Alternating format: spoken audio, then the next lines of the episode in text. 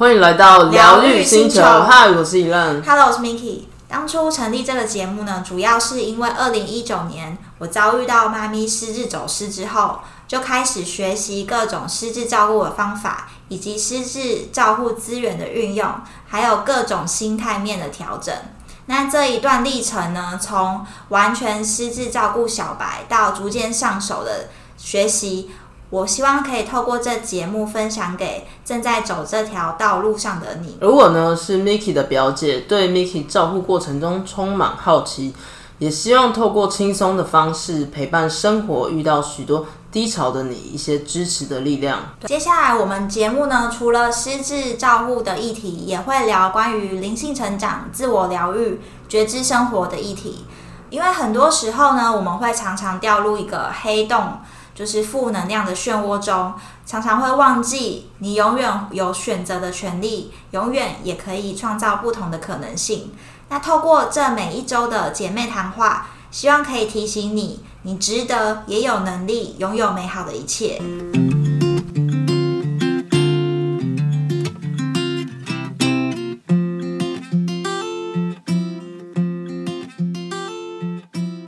照顾前你该知道的七件事，法律常识。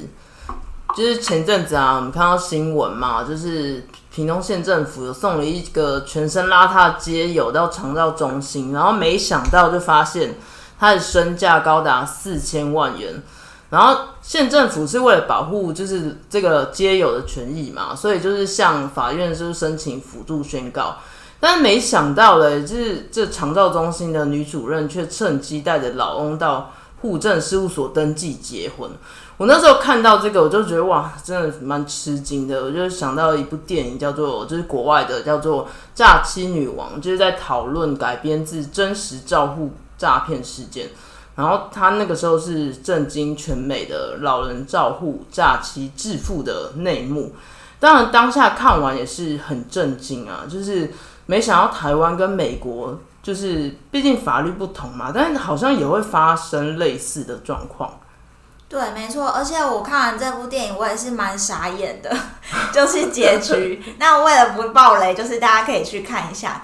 然后我觉得这个就是大家会很常见，就是失智会碰到的法律问题。所以呢，我们今天呢就邀请到了法律专家 Penny 来为大家解决疑难杂症。那如果哪一天真的碰到了，我们才不会无傻傻，或是来不及反应这样子。那我们现在掌声欢迎，再次欢迎。Hello，大家好，我是 Penny，先自我介绍，我是 Elaine 的高中同学。那大学念法律系，研究所念法研所的民法组，那目前是从事法律相关职业。今天就是 Elaine 他透过一些关系，对对对，透过关系一直要加入，就是 Elaine 跟 Miki 这一集的 Podcast。那废话不多说，刚刚李院讲了台湾跟美国两个有点相同但又不太相同，但是却又非常不可思议的故事之后，那让我先来让大家粗浅的了解一下台湾的监护制度、辅助宣告制度，再来讲一下美国跟台湾的监护制度有什么不同，最后再来讲讲这两个故事。好的，那台湾的监护宣告制度区分成未成年人监护跟成年人监护。对未成年人监护的宣告，就是顾名思义，就是针对未成年人的父母不能行使他的监护权，例如父母死亡或是生重病等等的情形，所以需要帮未成年人找一个人来照顾他。不过这不是我们今天的重点。没错，哎，但你 那个慢一点，慢一点。我还太快。我要思考一下。好，那另外一个就是成年人的监护宣告，就是我们今天就是这一集的重点。像是成年人，如果他有精神疾病、心理有极大的创伤、无法自理生活的时候，那我们就可以找一个人，法律称为监护人来照顾他。而受监护宣告的成年人，我们称为受监护人。不过，成年人如果有不严重的精神疾病，或是心理有极大的创伤，但生活勉强可以自理，那我们就找一个人，就是辅助他，法律称为辅助人。而受监护宣告的成年人，称为受哎。受辅助宣告的成年人称为受辅助人，嗯，是不是有点难以理解？是，很像在念什么法律？好啦，简单讲起来就是受监护宣告人，你就把他等同于幼稚园的儿童，他们心理未健全，所以监护人就需要紧紧的看管他们。那至于受辅助宣告人，就把它想成是小学到高中年纪的小朋友。那这个时候，大人是不是就是会依照他们的状况，对他们分等级的照顾？哦，了解。那想问一下，说就是你刚刚讲到关于就是比如说监护或者是辅助人，那他一定是要亲人嘛，或是他会怎么去认定？呃，现在就是嗯，谁可以当监护人是和辅助人？现在法院的选择其实蛮多人的，除了就是像我们的配偶啊、四亲等内的亲属，近一年有同居事实的亲属，就是这些就是亲戚嘛。然后还有主管机关啊、社府机构也都是可以让法院认为他们是可以当监护人或是辅助人的。然后法院还有一个权限，就是他觉得其他任就是适当的人选，也可以选定他们为监护人跟辅助人。然后选择的人数也不限于只有一人，可以数人。就像是如果你们家人有很多人都还蛮适合当监护人是或辅助人的时候，可能就是爸爸、小孩啊这样就可以一起当监护人，然后一起就是就是照顾这个受监护人。嗯哼哼。嗯，那好，那我们接下来要讲讲美国跟台湾的监护制度的不同了。嗯。你们真的会有人想要听我讲这些理论的东西吗？你可以讲白话一点。我要讲一些我觉得比较有趣的方面。好，好，你说，你说。美国跟台湾的监护制度确实规定上会有一点不同。像是台湾如果被监护宣告，就代表你的人生跟财产，就是你整个人之后都是要交给监护人去照顾。而且，但是美国的监护宣告，它是可以分成人生跟财产两个部分。就是今天我觉得他的人生比较有问题，所以我就是只要宣告他人生的部分，或是他今天财产很多，但他人生部分比较没有问题的话，我们可以只宣告他财产的部分，或者是像台湾一样，他那个人生跟财产都一样被就是宣告监护这样。嗯哼哼。嗯，那另外一个就是申请监护宣告的时候要提出的文件。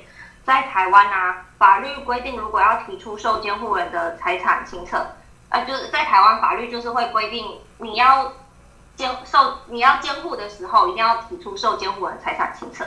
那这个财产清册就是受监护人现在所有的财产是什么，有没有房子啊、车子啊、股票啊、基金等等的。对，但是这个提出的这份财产清册不包括什么古董啊那些，那个偷偷藏在家里的那个我们。国税局会不知道，对，但是哦，在美国，他除了提供监护人的财产清册之外，还要提出对财产未来的计划，就是你之后要如何管理这笔钱，是不是有种找到资产管理人或者经理人的感觉？哦，了解。这样感觉好像美国比较完整哎，还有把他的计划讲出来。对啊，在台湾其实也是可以。做这种规划，但是因为你要给钱，我觉得就是对啊，不知道愿不愿意给这笔钱，所以嗯，所以台湾人才没有就是在法律上规定。那如果你真的想要就是让监护人去管理这笔钱的话，你其实也是可以说好说你之后我要如何规划这笔钱这样。嗯哼哼，对对对。那了解简单了解一下监护宣告制度之后，我们就来讲讲李任刚刚讲的第一个故事。那一样，你要再讲一次刚刚那个故事吗？没错，大家都忘记了。那我再讲一次，就是之前看到是新闻嘛，就是那个屏东县政府他送一位那个老街友到长照中心去安置，但是后来发现他的身价高达四千万元，然后县府呢就是为了保保护这个街友的权益啊，所以他就向法院申请辅助宣告。那没想到呢，这个长照中心的女主任呢，却趁机带着老翁到户政事务所登记结婚。好，首先你们对结婚的定义是什么？就是相爱嘛，还是为了钱？是不是坏夫妻可以共有财产？对啊，也是为了钱。你们的就是想法很一致。对我们对结婚的定义，好啦，就是你情我愿共组家庭。那双方对结婚是有这个想法的，就是我知道我们两个要结婚的，是发自真心的，所以两个人才会结合在一起。那本案的老翁是，那你不是这样想吗？你现在想怎样？还是为了钱吗？好，我继续哦。好，本案的老翁他是受辅助宣告人。也就是说，他的精神状况是时好时坏，那认知上可能有一些障碍。然后我看判决，他其实状况不是很好，因为法官在判决有上面写说，就是他是有持续性的失智及妄想的精神状态影响下，导致他的认知功能有缺失，对外界的认知与理解能力显然低于一般人，因此对于结婚的这个意思，他可能就是一知半解。既然他不能理解结婚是什么意思，当然他的结婚登记就被法院判决就是无效的。那再来就是。老公被骗婚的目的是什么？就是那个人要骗他的财产，就是钱嘛。对，就是钱。我我觉得我们这一集太太那个势利了，我们都一直讨论。这是现实面，现实面。好了，也是，就是其实本案那个老公他有多次将存款给长照中心的女主任，虽然因为证据不足，所以检察官他没有起诉诈欺的部分，但是不要忘记。老公他有补助人，对于老公赠与这个存款给长照中心女主任这个行为，那那个补助人可能就是县市政府吧，他是有机会可以帮老公向长照中心女主任要回这这些钱的。对，就是嗯，就是走法律途径，其他就是我要撤销这个赠与的行为这样。嗯嗯。好，第二个故事是关于美国的老人照护诈欺致富的案件。那女主角就是利用取得老人监护的机会，然后掌握了老人的财产之后牟利。嗯，电影的内容很精彩，不能暴雷，可以看看。我不能暴雷，进去可以看看。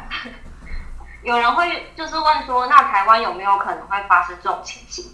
我觉得就是事情没有绝对，就是像走这种法律漏洞了，还是会去，好不好？嗯哼。那要怎么样防范就是家中老人发生被骗婚骗财的情况？那就是多多的关心他们，像是关心一下他们的交友状况。嗯，对对。会变成就是像林老师专线一样，就是关心一下他们交友的状况。嗯哼嗯。那如果你们是担心家中长辈财产管理不好，那就是啊，白话来讲说就是担心家中长辈乱花钱，那看看是否就是在他们还没有清意识不清的时候，然后去找银行，然后来财产信托，就是走信托制度这样。那如果长辈的精神状况已经不对了，可以综合医生跟家人评估过后，看是不是要向法院申请监护宣告或是辅助宣告。那不要。就是不要觉得申请监护宣告跟辅助宣告就是要把长辈们管得死死的啊，什么什么的，其实并没有。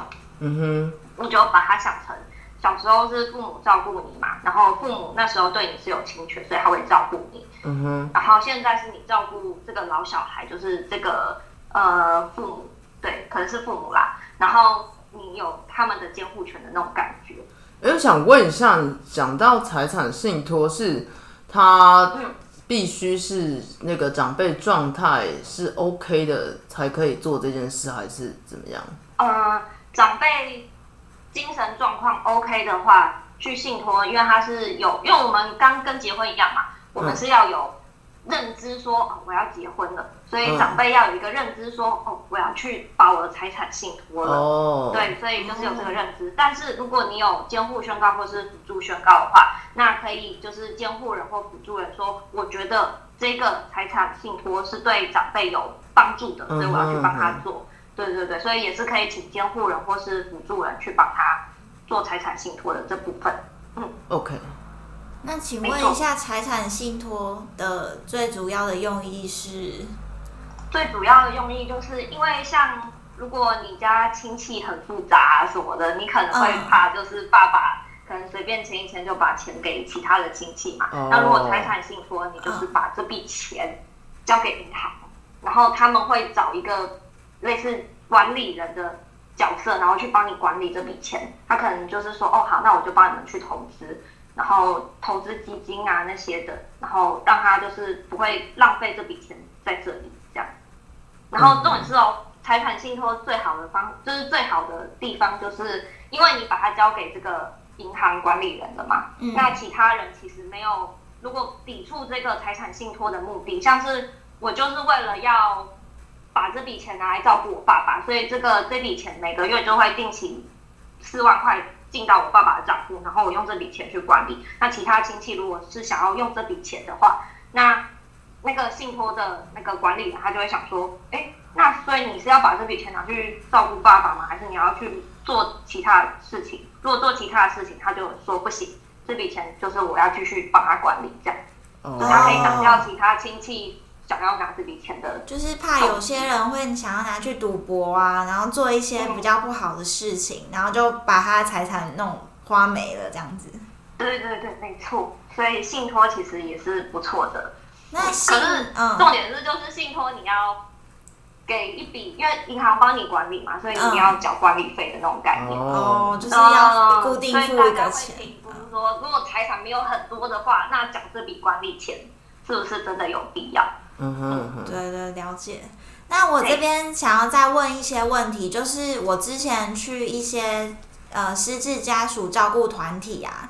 就是他们会分享一些关于就是失智的一些长辈，他们会有一些呃行为的行为症状，比如说会有一些人喜欢囤积东西，或是拾荒，就是他会造成其他邻居的困扰什么的。那如果是他有这些是因为疾病而产生的行为症状的话，那这个部分可以怎么样的解决呢？嗯。因为他这些长辈拾荒或囤积，他会影响到邻居的生活嘛。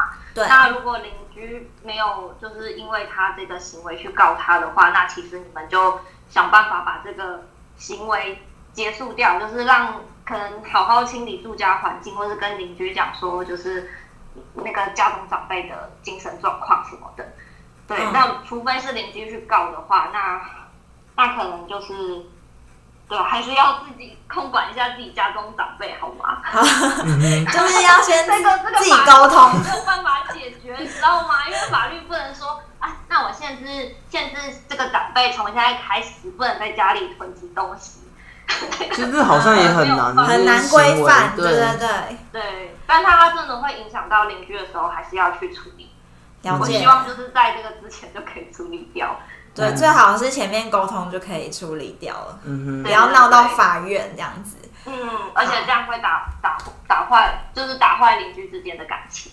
嗯，好，那第二个问题就是还蛮常见，就是很多呃失智长辈他们会喜欢一直出去外面买东西，比如说去全联买东西，然后忘记付钱。或是他根本就不知道要付钱，他就拿了就走了，就是他会有一些行为，就是认知功能的下降，导致他做出这样子的行为。那这部分的话，就是呃，如果说就是家属有跟在旁边，那也还好，就是但是就怕他就是自己跑出去，然后轻度有可能就会搞不清楚状况，然后就拿了就走，人家会以为他偷窃。那这针对这样子的法律。有什么样的就是解决方式吗？嗯，一般来说，长辈他应该都要知道买东西要付钱嘛，这是我们知道的。然后我们在买东西的时候，就会跟店家签订一个什么契约。但是虽然我们看不出来，但是我们其实是跟店家有一个买卖的契约存在的。嗯，那如果长辈忘记买东西付钱的话，在法律的观点，要看他是受监护人还是受辅助人。那受监护人，我们就把他想成幼稚园的小朋友，幼稚园的小朋友，他们是属于无行为能力的。那他买东西忘记付钱，就等于幼稚园的小朋友买东西付钱一样。那他们其实不会跟任何人签订契约，他们一定要父母去帮他买东西。对，所以他买东西忘记付钱，监护人如果一旦跳出来的话。就是除了他是可以撤销他买东西的这个行为，对，或者是帮他付钱，跟他说他就是一个失智老人，而且通常哦，都已经变成无行为能力了，代表外观一定可以看出来他怪怪的。那店家你要跟他买卖做生意的话，一定要有一点意识，说，哎，这个人怪怪，我是不是要跟他做生意？嗯，对，就是跟你看到幼稚园小朋友，就是一个小孩，然后站在柜台说，哎。叔叔，我要买东西是一样。对，那好，嗯，我们跳到就是辅助宣告这边。那如果是受辅助宣告的人，那我们是分等级的嘛？因为他就是像是国高中啊，或是国小啊，高对啊，那些分等级的。嗯嗯那如果我们今天看到一个国国高中的人买东西，我们是不会去规范他嘛，他可能就只是去巷口买一瓶饮料，那这瓶饮料也是他生活必须，他就是很想要喝这瓶饮料，我们就是不会规范他。嗯如果他是去买一些比较高单价的产品，像是可能买笔电啊，哦，有可能是买现在最流行的什么，诶、洗衣机吗？就是家电高单价的东西。对，高单价的，然后他就去买了，然后可是我们家根本就不需要用到，那那些受辅助，哎、辅助宣告，呃，这个就是父母嘛，他买了这些东西，那我们辅助人就是可以跟他说，这个东西我们不需要，而且他是辅助人嘛，他就可以撤销这个契约。嗯嗯嗯嗯，没。错没错，所以买东西忘记付钱是要分等级的，嗯。好，就是长辈，对对对对。然后还有一个，突然想到，就是有没有窃盗的问题，因为有些人买东西忘记付钱，拿了就走。嗯，那如果他是无行为能力的话，那就是小朋友拿了就走，他可能认知没有那么健全，他不知道他这个东西叫做窃盗，所以法律会对他很宽容，就说哦，那就是把东西还回去的时候，他可能会不起诉这样。哦，嗯，嗯，可是他们店家一定会跟家长请求损害赔偿啊，所以不要觉得啊，所以就是我爸可以直接拿东西就走，然后不会负法律责任，不是，那店家一定会请求负损害赔偿这个责任，嗯就是他会变成民事要钱的部分。对，那至于就是呃限制行为能力的人，就是其他受辅助宣告的人，如果他窃盗的话。那可能法院会判他，呃，就是他们会先去看综合评估他的那个状况，嗯然后再判刑。所以不是不要认为就是他们拿了东西就走就一定没有刑事上的责任，其实还是有的。嗯嗯。对呀，好，那另外一个常见的失智会遇到问题啊，就是他们很容易被一些诈骗集团锁定，然后就变成就是骗被骗财这样子的问题。嗯，他们对他们就是因为认知上可能没有这么健全，然后只要你对他好一点，他就会觉得哦，你是不是就是对我那，么好，我是要回馈一些东西给你，然后钱就会被骗走对，然后不小心就把自己的密码给别人之类的。没错，对，对对对对。那这个问题怎么状况办？的话，就是走形式上的话，就是告诈骗集团诈欺。可是因为他，嗯、他认知其实不不足嘛。那我们现在就是形式上，等我一下哦，我看一下法条。好吗？很认真，我超认真的好不好？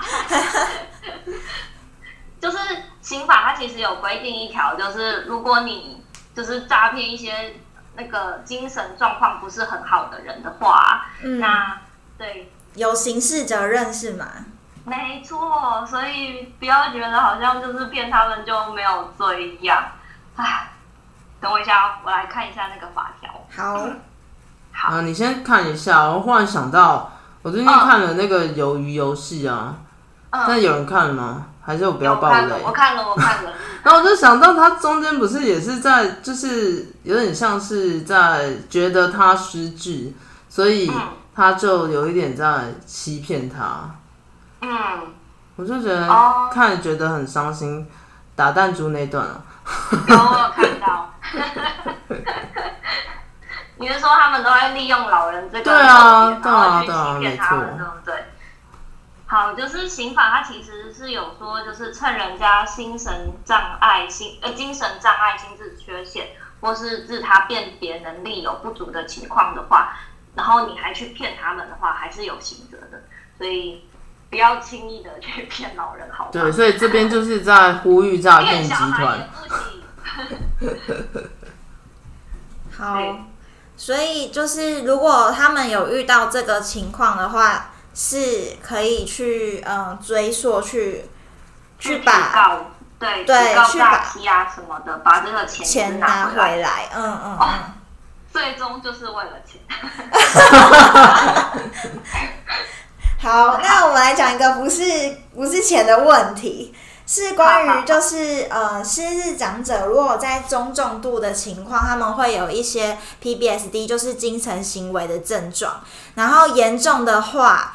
就是他们会产生一些躁动跟暴力的行为，然后尤其是嗯家里有请那种外劳或是看护的家庭，他们可能必须要跟这个，因为他们的工作内容就是要跟这个长者二十四小时或是嗯八小时以上要一直一起在身边这样子。那如果他有这种暴力的行为，就是会。嗯，伤害伤害到对方，那这样子会一定会有法律的问题嘛？那可是他又是呃有生病的长者，那他跟一般的人的负担的法律行为，这样子要怎么去分？就是去怎么区隔比较恰当？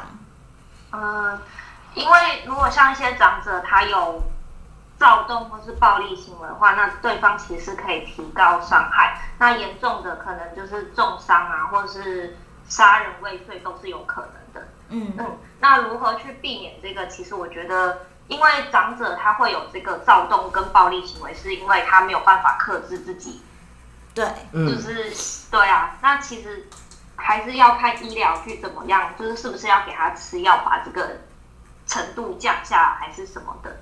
对，然后就是要先跟医师谈好。那如果长者还是有暴力跟躁动的行为，然后对方也提高了，那我们就想一下，我们刚刚讲的，他是不是哪一个阶段的？是受辅助人还是受监护人？嗯那哪个等级？那法官也会判断他是不是要被关这样，但也不会真的被关啦，因为他们其实就是有精神疾病，可能法法院就会认为他可能要送到那个精神。病院或是疗养院那一种的，嗯嗯嗯，就让他不会在这些世界上、社会上走动，然后让他危害其他的路人。嗯嗯，对，了解。好，那我想要问一个个人的问题。好，请问，就是像比如说，呃，我妈妈她现在可能没有办法完整的沟通表达，那我们如果就是都不知道说他之前有一些。嗯，做过哪一些的什么理财规划啊？这方面的问题，那那我们就是有办法去找到这些资料嘛？然后还是说，就是嗯，可以做什么样准备什么样的文件去调阅这些资料呢？你要准备这些文件，通常是想要了解妈妈的财务状况啊。对。那为什么想要了解妈妈的财务状况？是希望。避免妈妈在我们晚辈不知道时候随意处置这些财产，然后造成对她不利的状况嘛？嗯，那我们身为他们的照顾者，要如何守住他们的财产？其实这个问题也是要回归这个失智长辈的精神状况。如果失智的状况，他是在早期的时候，长辈们还是可以明确表达他们自己的意愿。那我们可以考虑做财产信托，就我们跟刚刚之前有讲的，可以做信托。那随着时间，对长辈的状况，他越来越不好，那我们要避免他的钱被骗。那最好就是先向法院申请监护宣告或是辅助宣告。那我们一旦成为长辈的监护宣告或辅助宣告人，就可以了解长辈的财产状况，因为我们会向法院提出一个财产清册，那我们就会知道长辈他有多少财产。对，然后再把这些财产做成合理的规划。那像你妈妈已经无法完整表达沟通，我们做子女的还是会担心她的钱被骗，所以我们就走法律的监护宣告制度跟辅助宣告制度，至少可以帮你妈妈把关她有没有把钱乱给别人。那另外一方面，因为你是妈妈的监护人或是辅助人，你去银行或是保险公司说要申请账户的明细，或是查看妈妈曾经保过什么保险。那这个银行的人员啊，保险人员才不会当你是不孝子，你是不是想要乱花妈妈的钱，嗯然后不给你申请？对。那至于要准备什么文件的话，因为你也知道你妈妈有买过哪些保险跟基金，然后如果你又是监护宣告或呃监护人或是辅助人，你一定也会知道妈妈的财产状况。那你就打电话去问问看保险公司或是基金公司这些公司要准备什么文件，备齐资料之后就去申请。不过，如果你真的是监护人或辅助人，你已经知道你妈妈有多少财产了啦。对呀。哦，了解。哎，那如果说，比如说就是配偶的话，是是可以成为的对方，就是还是一定要去做宣告，就是那个监护这个动作吗？还是他本身是因为通常结婚不是财产共有吗？对对对，那如果在这个情况下呢？在这个情况下，只要你没有离婚，你就不用担心你们就是要有财产分配的状况。可是那他可以，就是因为你刚刚说变成他要担心，就是因为我们因为在我们法律人想的状况，就是你是担心他的钱会被他自己乱花嗯嗯嗯，对的状况嘛，对不对？对，对，那所以你就是这些配偶啊，他们也会担心他们的另外一半乱花钱。那你是说，是不是有必要去申请这个监护宣告或辅助宣告？没错，对，那我们担心他乱花钱，我觉得就可以想一下是不是要去做这个宣告，因为可能他在我们不知道的状况下，他就是乱花他的钱，然后或者是他有一些藏起来的存款啊，我们不知道。嗯哼也可以哼做对。但如果你可以掌握这个受监护人或受辅助人他所有的经济状况的话，那我觉得就没有必要可。以。对对，没错，嗯我是觉得可以。那我想问一个问题哦，就是那个你刚刚有有提到嘛，就是有总共会有两种，一个是监护宣告，一个是辅助宣告。那这两个有没有就是规定说，你一定要先申请过辅助宣告才可以申请呃监监护护宣宣告？对对对，这个有没有顺序的问题？那还有一个就是说，那要怎么去认定说我我们现在的状况是要申请辅助的，还是申请监护的问题？这样子。嗯，我先回答后面那个，好就是到底要申请哪一个？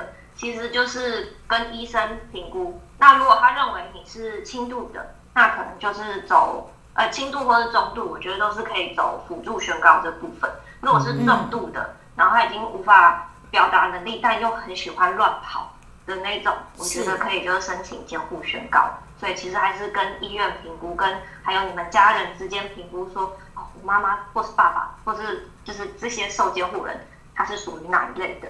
那至于呃，是不是要按照这个等级去申请，也是可以。你一开始就觉得，哦，我妈虽然是轻度，但我真的觉得不行，我就是要帮她申请监护宣告，也是可以的。因为监护宣告申请了之后，你妈妈突然好了，你突然变得很状况变得很好，你还是可以把它改成辅助宣告。哦，可以再去修改。嗯，对，或者是他只是中度的状况，你先申请了辅助宣告，但他突然状况变差了，我们不可能一直让他就是用辅助宣告制度嘛，我们嗯也是可以把它转成监护监护宣告制度的，所以它没有一定的关系，就是看你们家的状况。但他这一些宣告流程都是会有法院的人来评估嘛，对不对？嗯，对，有一关就是要经过法院的人去评估他到底适不适合，然后哎，还有就是关于你们选定的这个人适不适合啦。哦，就不是说你自己想要申请就可以申请，也是要透过一些程序嘛。对，因为法院他嗯也是会去、可能去家访啊，或者是询问医师啊，或者是看你们提出的文件啊什么的。对，了解，好，嗯，好的，那今天听完 Penny 的分享，很多关于失智会遇上的法律上的问题啊，希望可以帮助大家的，呃，就在帮上大家的忙。然后也非常谢谢 Penny 今天来现身。谢谢。好。如果大家喜欢这一集的内容呢，请帮我们打新评分留言。那我们今天呢就聊到这边。疗愈星球，我们下次见，拜拜。